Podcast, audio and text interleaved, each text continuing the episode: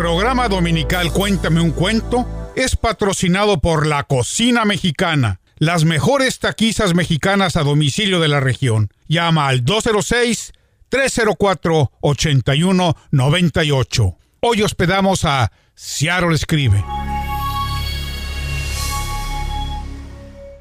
Bienvenidos nuevamente al programa de Seattle Escribe aquí en la radio, en la frecuencia 1360. Hoy les tenemos preparado un tema, eh, pues que a mucha gente esperamos que le, interese. Vamos a hablar de Jorge Luis Borges, el escritor argentino del siglo XX, muy este muy importante porque no solamente este, por sus lecturas, sino también por la influencia que ha tenido en otros, en otros escritores este, después de él. Eh, tenemos aquí en cabina a nuestras dos invitadas, a Rita Huircada, y también tenemos, tenemos el gusto de tener con nosotros a Estela Moreno. Y quisiera este, invitarlas para que ustedes se presenten con nuestra audiencia. ¿Cómo no? Yo soy Rita Huircala, soy originaria de Argentina. Hace muchos años que vivo aquí en Seattle, ya me considero seattleina. Ah, estudié aquí en la Universidad de Washington literatura y soy escritora, escribo novelas, eh, poesías. Y también doy clases de escritura creativa en nuestro grupo Seattle Escribe. Buenas tardes, soy Estela Moreno. Soy de origen colombiano, em, viví muchos años en España y llevo también muchos años en el estado de Washington. estudié en la Universidad de Washington y eh, sirvo como profesora de español y literatura en, la Universidad Central de Washington, en Ellensburg y mm, he participado en la primera participé en la primera convocatoria de Seattle Escribe, me gusta escribir, me gusta mucho la literatura y escribo poesía. Hola, buenos días. Eh, yo soy Adriana Batail, soy parte de Seattle Escribe y estoy hoy como acompañando a José Luis en este programa donde tenemos a estas dos excelentes invitadas. Y bueno, para continuar con el tema de la obra de Jorge Luis Borges, me gustaría preguntarle a Estela, por favor, compártenos quién fue José Luis Borges. Jorge Luis Borges, perdón, te confundo, José Luis. Está muy bien. Jorge Luis Borges es un eh, eh, muy famoso escritor argentino y por encima de ello un gran escritor universal de todos los tiempos. Nació en Buenos Aires en, 1899 y falleció en Ginebra en 1986. Tuvo durante su infancia y durante su adolescencia una educación especial porque eh, viene de una familia muy culta muy interesada en las lenguas. Su padre enseñaba inglés, de ahí que Jorge Luis Borges habló inglés desde la infancia. En su casa se hablaba inglés y, e, inglés y español. Y cuando vivieron en Europa, en Suiza especialmente y luego en Inglaterra, pues él aprendió otros idiomas. Aprendió alemán, aprendió francés y de ahí viene también su gran bagaje cultural. Jorge Luis Borges inició su carrera literaria como escribiendo cuentos y escribiendo poesía. Ah, su primer libro que le dio una gran, un gran protagonismo en las letras se llama La historia universal de la, de la infamia de 1923.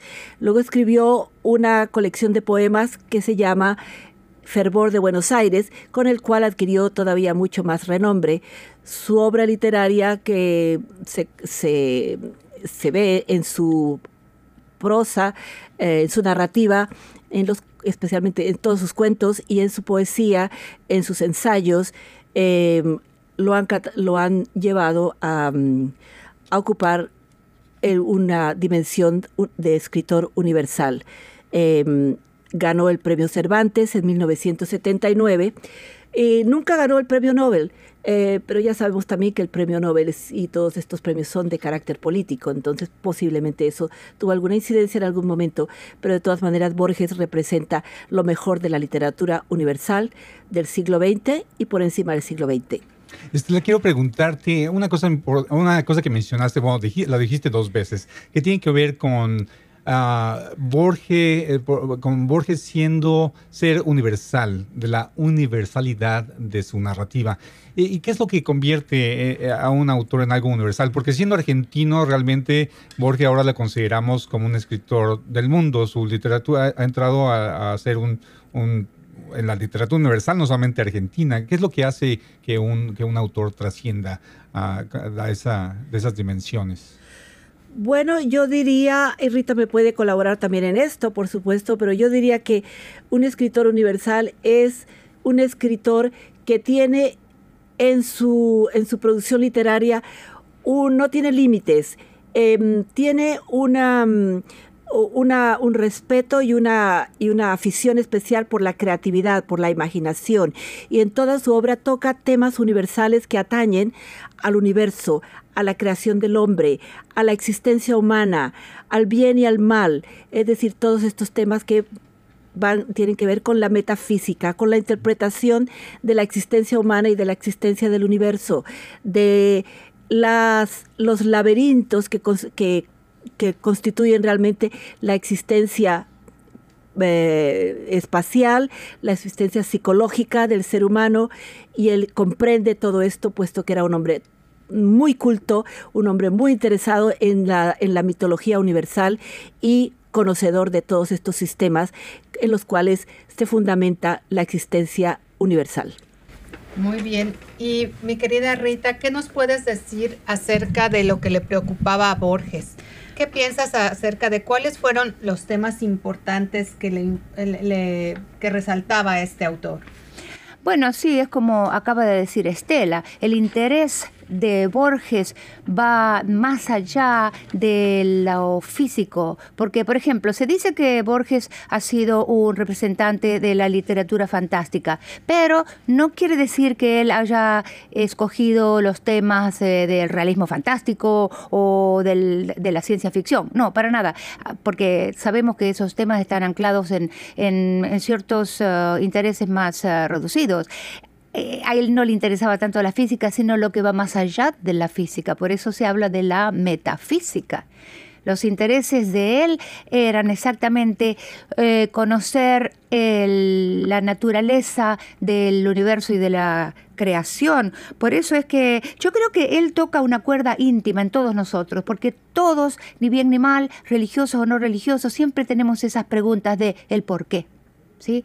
Y entonces sus temas eran esos, eran la circularidad del tiempo, por ejemplo, o la existencia real de o no del tiempo, las repeticiones, los sueños. Los sueños son un motivo muy importante porque podrían ser un vehículo para entrar a, esa, a ese conocimiento que le estaba buscando. En realidad, Borges no nos da ninguna solución para estas preguntas. Lo que nos da es, eh, bueno, siembra dudas, ¿sí? Y nos, nos amplía un poco eh, la concepción de lo que es el, pero, eh, eso es en realidad, yo creo, la función de, mucha de la escritura, ¿no? Plantearse cuestionamientos, más allá de, de, responderlos, muchas veces tiene que ver con simplemente hacer una pausa en las vidas, en nuestras vidas, y hacerse esa pregunta, ¿no? ¿De dónde venimos, no? ¿Qué, es la eternidad? Pero no todos, no todos los reescritores, solamente los escritores y poetas que llamamos trascendentales. Entonces, uh, podemos pensar también en otro programa que hemos grabado para esta radio, que era sobre Sor Juana. Y en el poema del primero sueño, Sor Juana tiene el mismo interés en ver lo que es el cómo se puede alcanzar al conocimiento. Hablamos del conocimiento con C mayúscula, no la sabiduría que adquirimos en, la escuela. no, aunque, aunque de una, en un contexto diferente, porque eh, Borges no era realmente eh, dentro del contexto de la tradición judío-cristiana de la misma forma que, que, Sor Juana. Bueno, Borges dice que todos somos herederos de la, eh, en Occidente por lo menos, que somos, somos herederos de la tradición judío-cristiana. Pero el interés prácticamente es el mismo, es ah, el interés del conocimiento. ¿Cuáles son los símbolos más importantes en la, en la literatura borgiana? Él utiliza símbolos repetidamente que son, por ejemplo, los laberintos, ah, los espejos, los reflejos de dos espejos enfrentados. Ah, la, espada es un símbolo muy importante. Los eh, sueños. Ah, ¿Y por qué los símbolos? Porque justamente como él está hablando de un tema tan inaccesible, tan difícil de expresar lo inexpresable con palabras, con expresiones o eh, racionales, entonces él tiene que acudir a estas metáforas o símbolos que presentan lo que él quiere decir en una manera simbólica. Estela, y compártenos un poquito qué piensas acerca del humor de Borges. ¿Cómo maneja este humor en sus obras? Bueno, Borges eh, tiene un, un fantástico sentido del humor porque al ser un, un, hombre y un escritor tan polifacético, tan profundo, por supuesto que él juega con el lenguaje constantemente, con el doble sentido de las palabras, con, eh, con la paradoja, con la ironía. Y no hubo nunca una entrevista en que, eh, con Borges en que nadie se pudiera aburrir, porque él siempre tenía una salida interesante. Su sentido del humor se refleja justamente en no creer nada de una manera muy seria. Él se ríe de sí mismo porque al reírse de sí mismo eh, quiere expresar que todos tenemos una, eh, compartimos la misma existencia y que no hay que tomarse muy en serio ni a sí mismo ni a la vida, sino especular sobre ella, buscar em, eh, con, con, el vuelo de la imaginación quizás algunas respuestas, aunque no nunca pueden ser absolutas, porque todo es tremendamente relativo. Diría también que Borges se adelantó al mundo digital que vivimos hoy, porque él ya hablaba eh, en, su obra, en sus cuentos, en su poesía, a través de las imágenes y de los símbolos que siempre utilizó, que Rita ha, resumido de una manera muy clara, siempre a, través de ellos eh, mostró este mundo en el que es posible tener una memoria, eh, una memoria física en, un artefacto y hoy tenemos Alexa. Así es. adelante, Rita. Si tú quieres, quiero este, agregar algo sobre el humor de, Borges, porque no es un humor, es un humor muy sutil, digamos. Y te podría dar el ejemplo de uno de los cuentos más famosos y uno de mis preferidos también, que es el Aleph.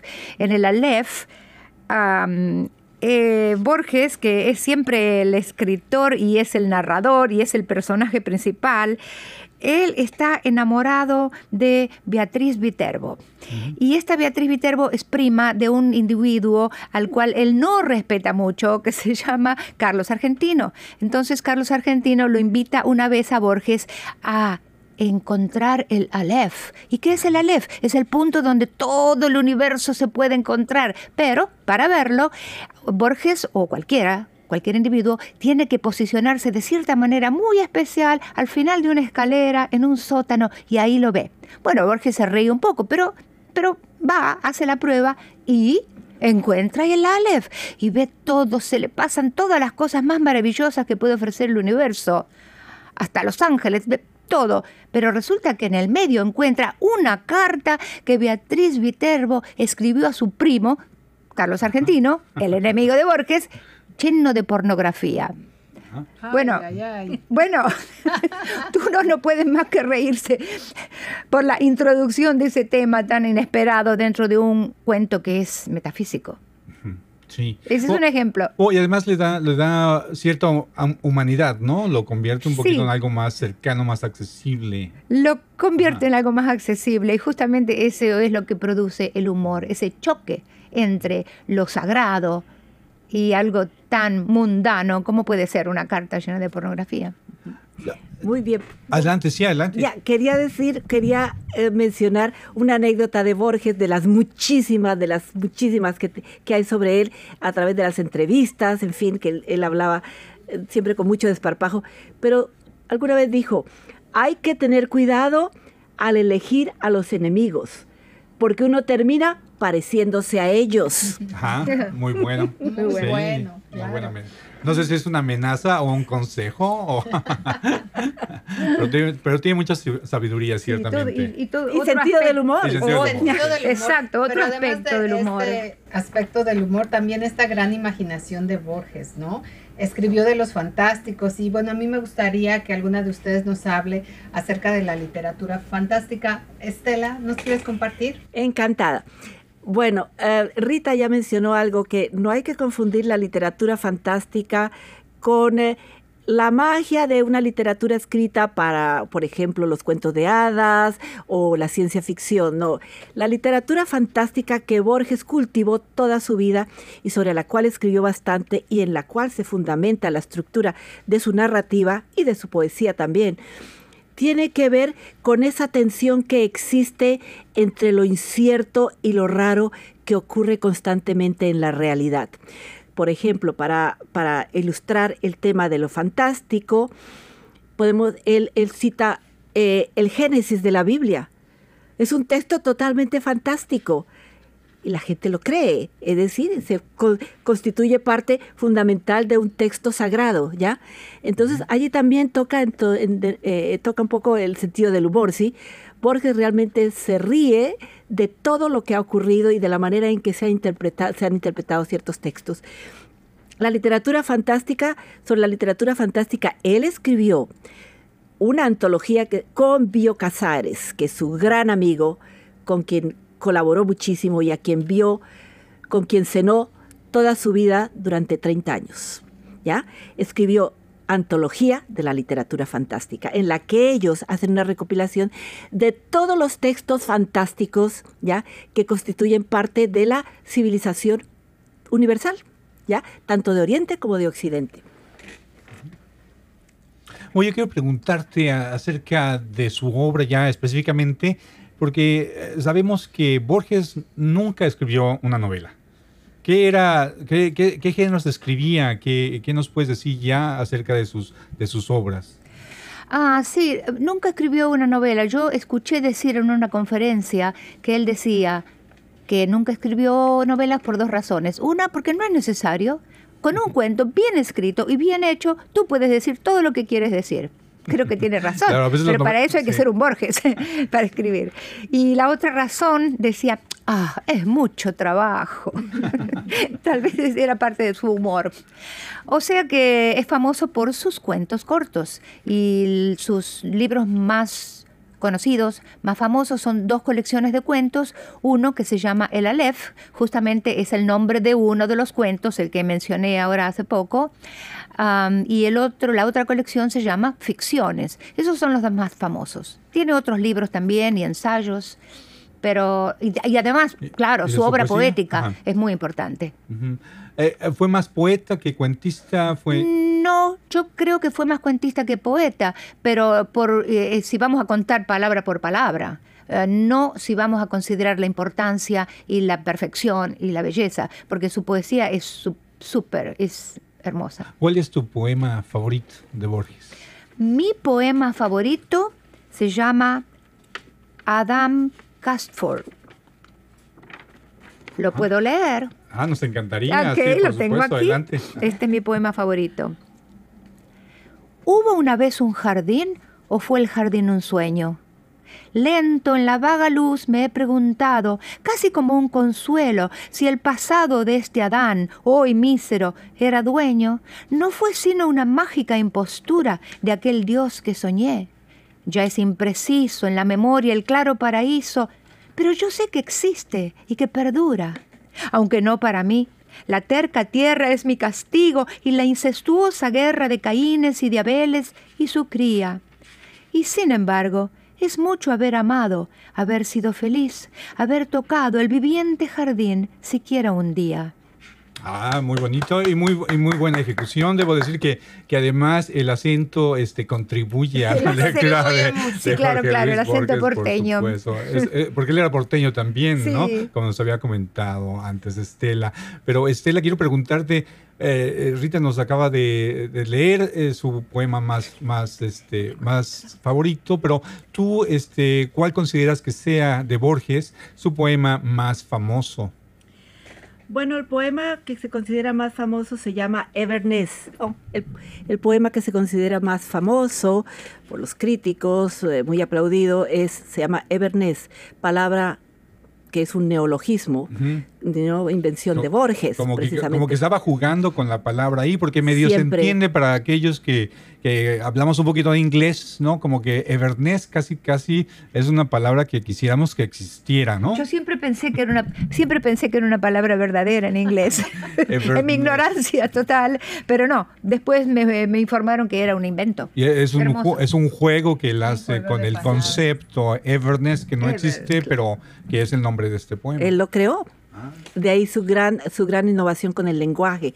Leer a Borges es exquisitez del lenguaje, es creatividad constante y de verdad anima a cualquier imaginación y a cualquier mente a explorar muchas cosas, porque el lenguaje de Borges es una cosa muy especial. Se ha dicho que es mágico, que incluso sus palabras van a llamar de la comunicación, ¿no? ¿Tú, tú estarías de acuerdo? ¿Piensas que que en el lenguaje hay algo más que simplemente esta posibilidad de, comunicar? ¿O hay magia o hay, hay belleza? ¿Cuándo consideramos que es bello, ¿no? Una forma de decir alguna cosa. Por supuesto que hay mm, mucha belleza, mucha profundidad y como dirían los españoles, todo lo que Borges dice tiene duende.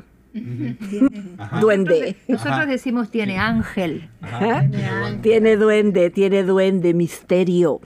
Ya nada es explícito, todo tiene un doble sentido, hay que buscarlo. Es como un acertijo y de ahí viene la gran maravilla de su narrativa y de su poesía.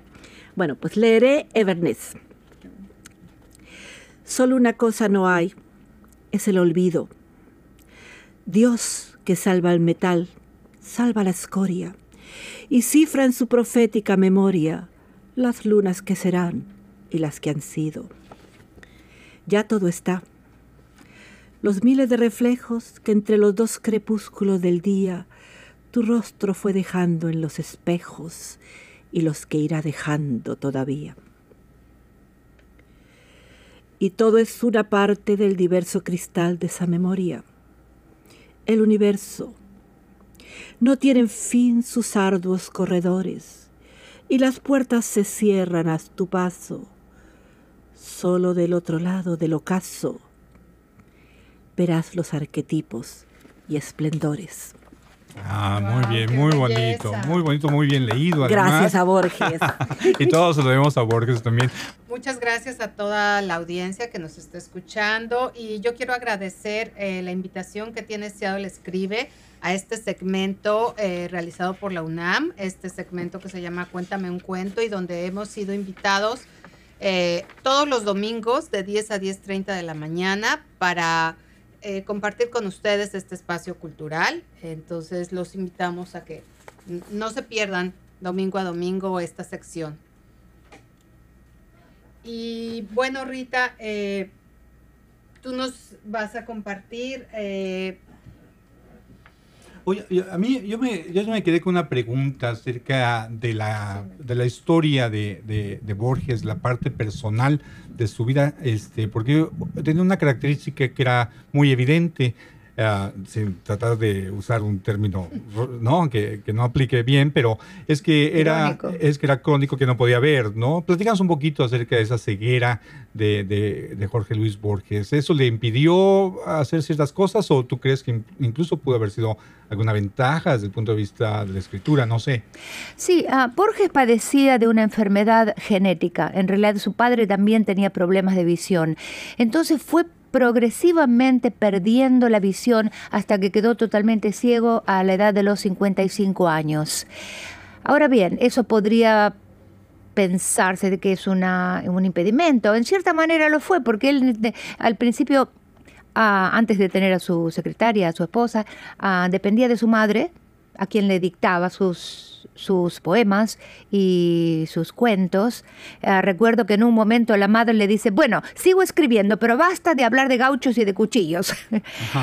Em, pero también creo que en vez de un impedimento, a la ceguera puede haber sido una ventaja, porque ese no ver el mundo exterior le ayudó a poder ver el mundo interior. Y hay un pequeñito poema, una, una estrofa de cuatro versos que él escribió, se refiere a esto, y se la voy a leer. Dice así, Nadie rebaje a lágrima o reproche esta declaración de la maestría de Dios que, con magnífica ironía, me dio a la vez los libros y la noche. Entonces ya ves, Dios en su magnífica ironía le dio el conocimiento encerrado en los libros y le dio la ceguera, que es la noche. Y él parece que está agradecido por eso.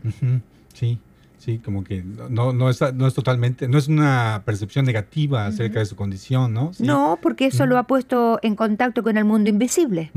Sí. Interesante, sí, siempre muy interesante, sí. ¿Hay algo que quisieras añadir que no te hemos preguntado antes de que terminemos el programa? Ah, muchas gracias. Bueno, yo creo que ustedes han abarcado casi todos los temas. Hemos hablado ampliamente sobre la obra de Borges.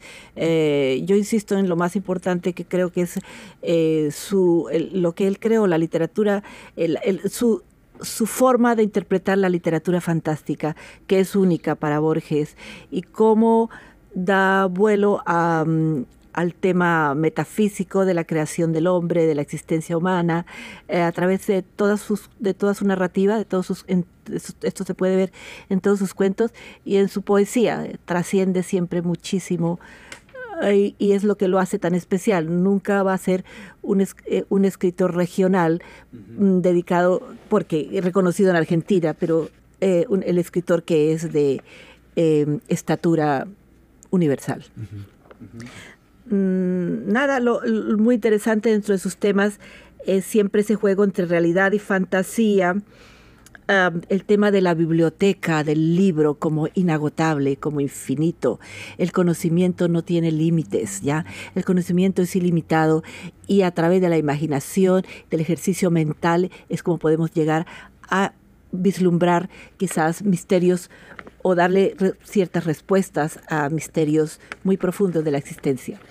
Y Rita, ¿nos podrías compartir qué piensas acerca de su concepto de Dios o la divinidad? Es un concepto central en toda la obra de Borges, porque cualquier poema o historia que tomes va siempre o, muchas veces em, a ver la mención de Dios o de los dioses.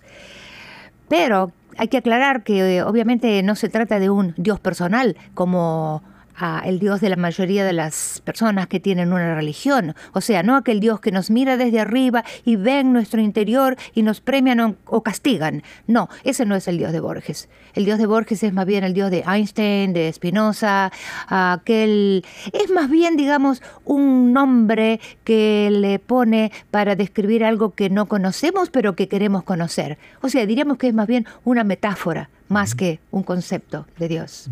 Ah, Pero hay mucho sobre la creación. Eh, él en una de las, de, los, de las historias más famosas, por ejemplo en las reinas circulares, él es una persona que sueña y soñando y pensando quiere crear a un ser. Resulta que después se da cuenta que ese ser en las ruinas circulares bueno, no les voy a arruinar el final. Léanlo. Las ruinas circulares, la creación. queda de, tarea, queda pendiente ahí. Hablando de eso, de tareas y de, de sugerencias, a las dos quisiera preguntarles cuál ah, de sus obras, que son muchas, cuál de ellas ustedes recomienda para comenzar a leer a Borges en una primera aproximación. Bueno, la obra de Borges es inagotable, desde luego, y puede ser un poco complicada en este sentido. Si Borges en toda su narrativa o en su poesía refiere a otros textos anteriores.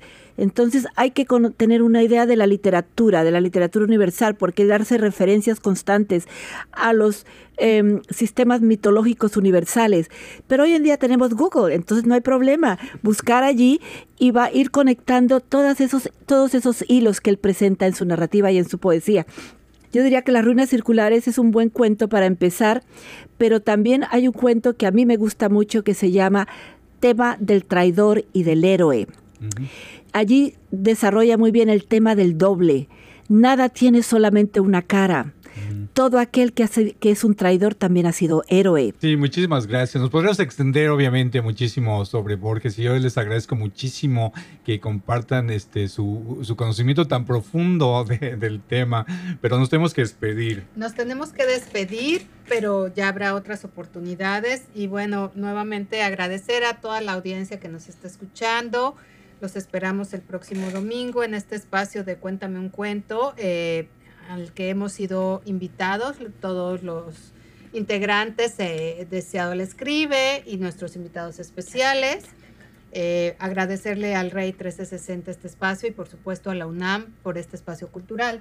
Claro que sí, lo único que nos queda es decirles, compartir con ustedes el reto literario para el programa del día de hoy, que tiene que ver, por supuesto, como ustedes podrán adivinar, el, tema de Jorge Luis Borges. Quisiéramos, los invitamos a que nos envíen un audio o un video con ustedes, su voz propia, leyendo el poema que más les guste de Jorge Luis Borges. O si lo prefieren, también pueden mandarnos una, un resumen o una reseña de una obra de Jorge Luis Borges que a ustedes les haya este, impactado, que les haya gustado pues gracias por estar aquí con nosotros, por acompañarnos. Gracias, José Luis. Gracias, Adriana. Gracias a nuestros invitados. Gracias a ustedes por invitarnos. Cuéntame un cuento fue patrocinado por La Cocina Mexicana, las mejores taquizas mexicanas a domicilio de la región. Llama al 206 304 8198.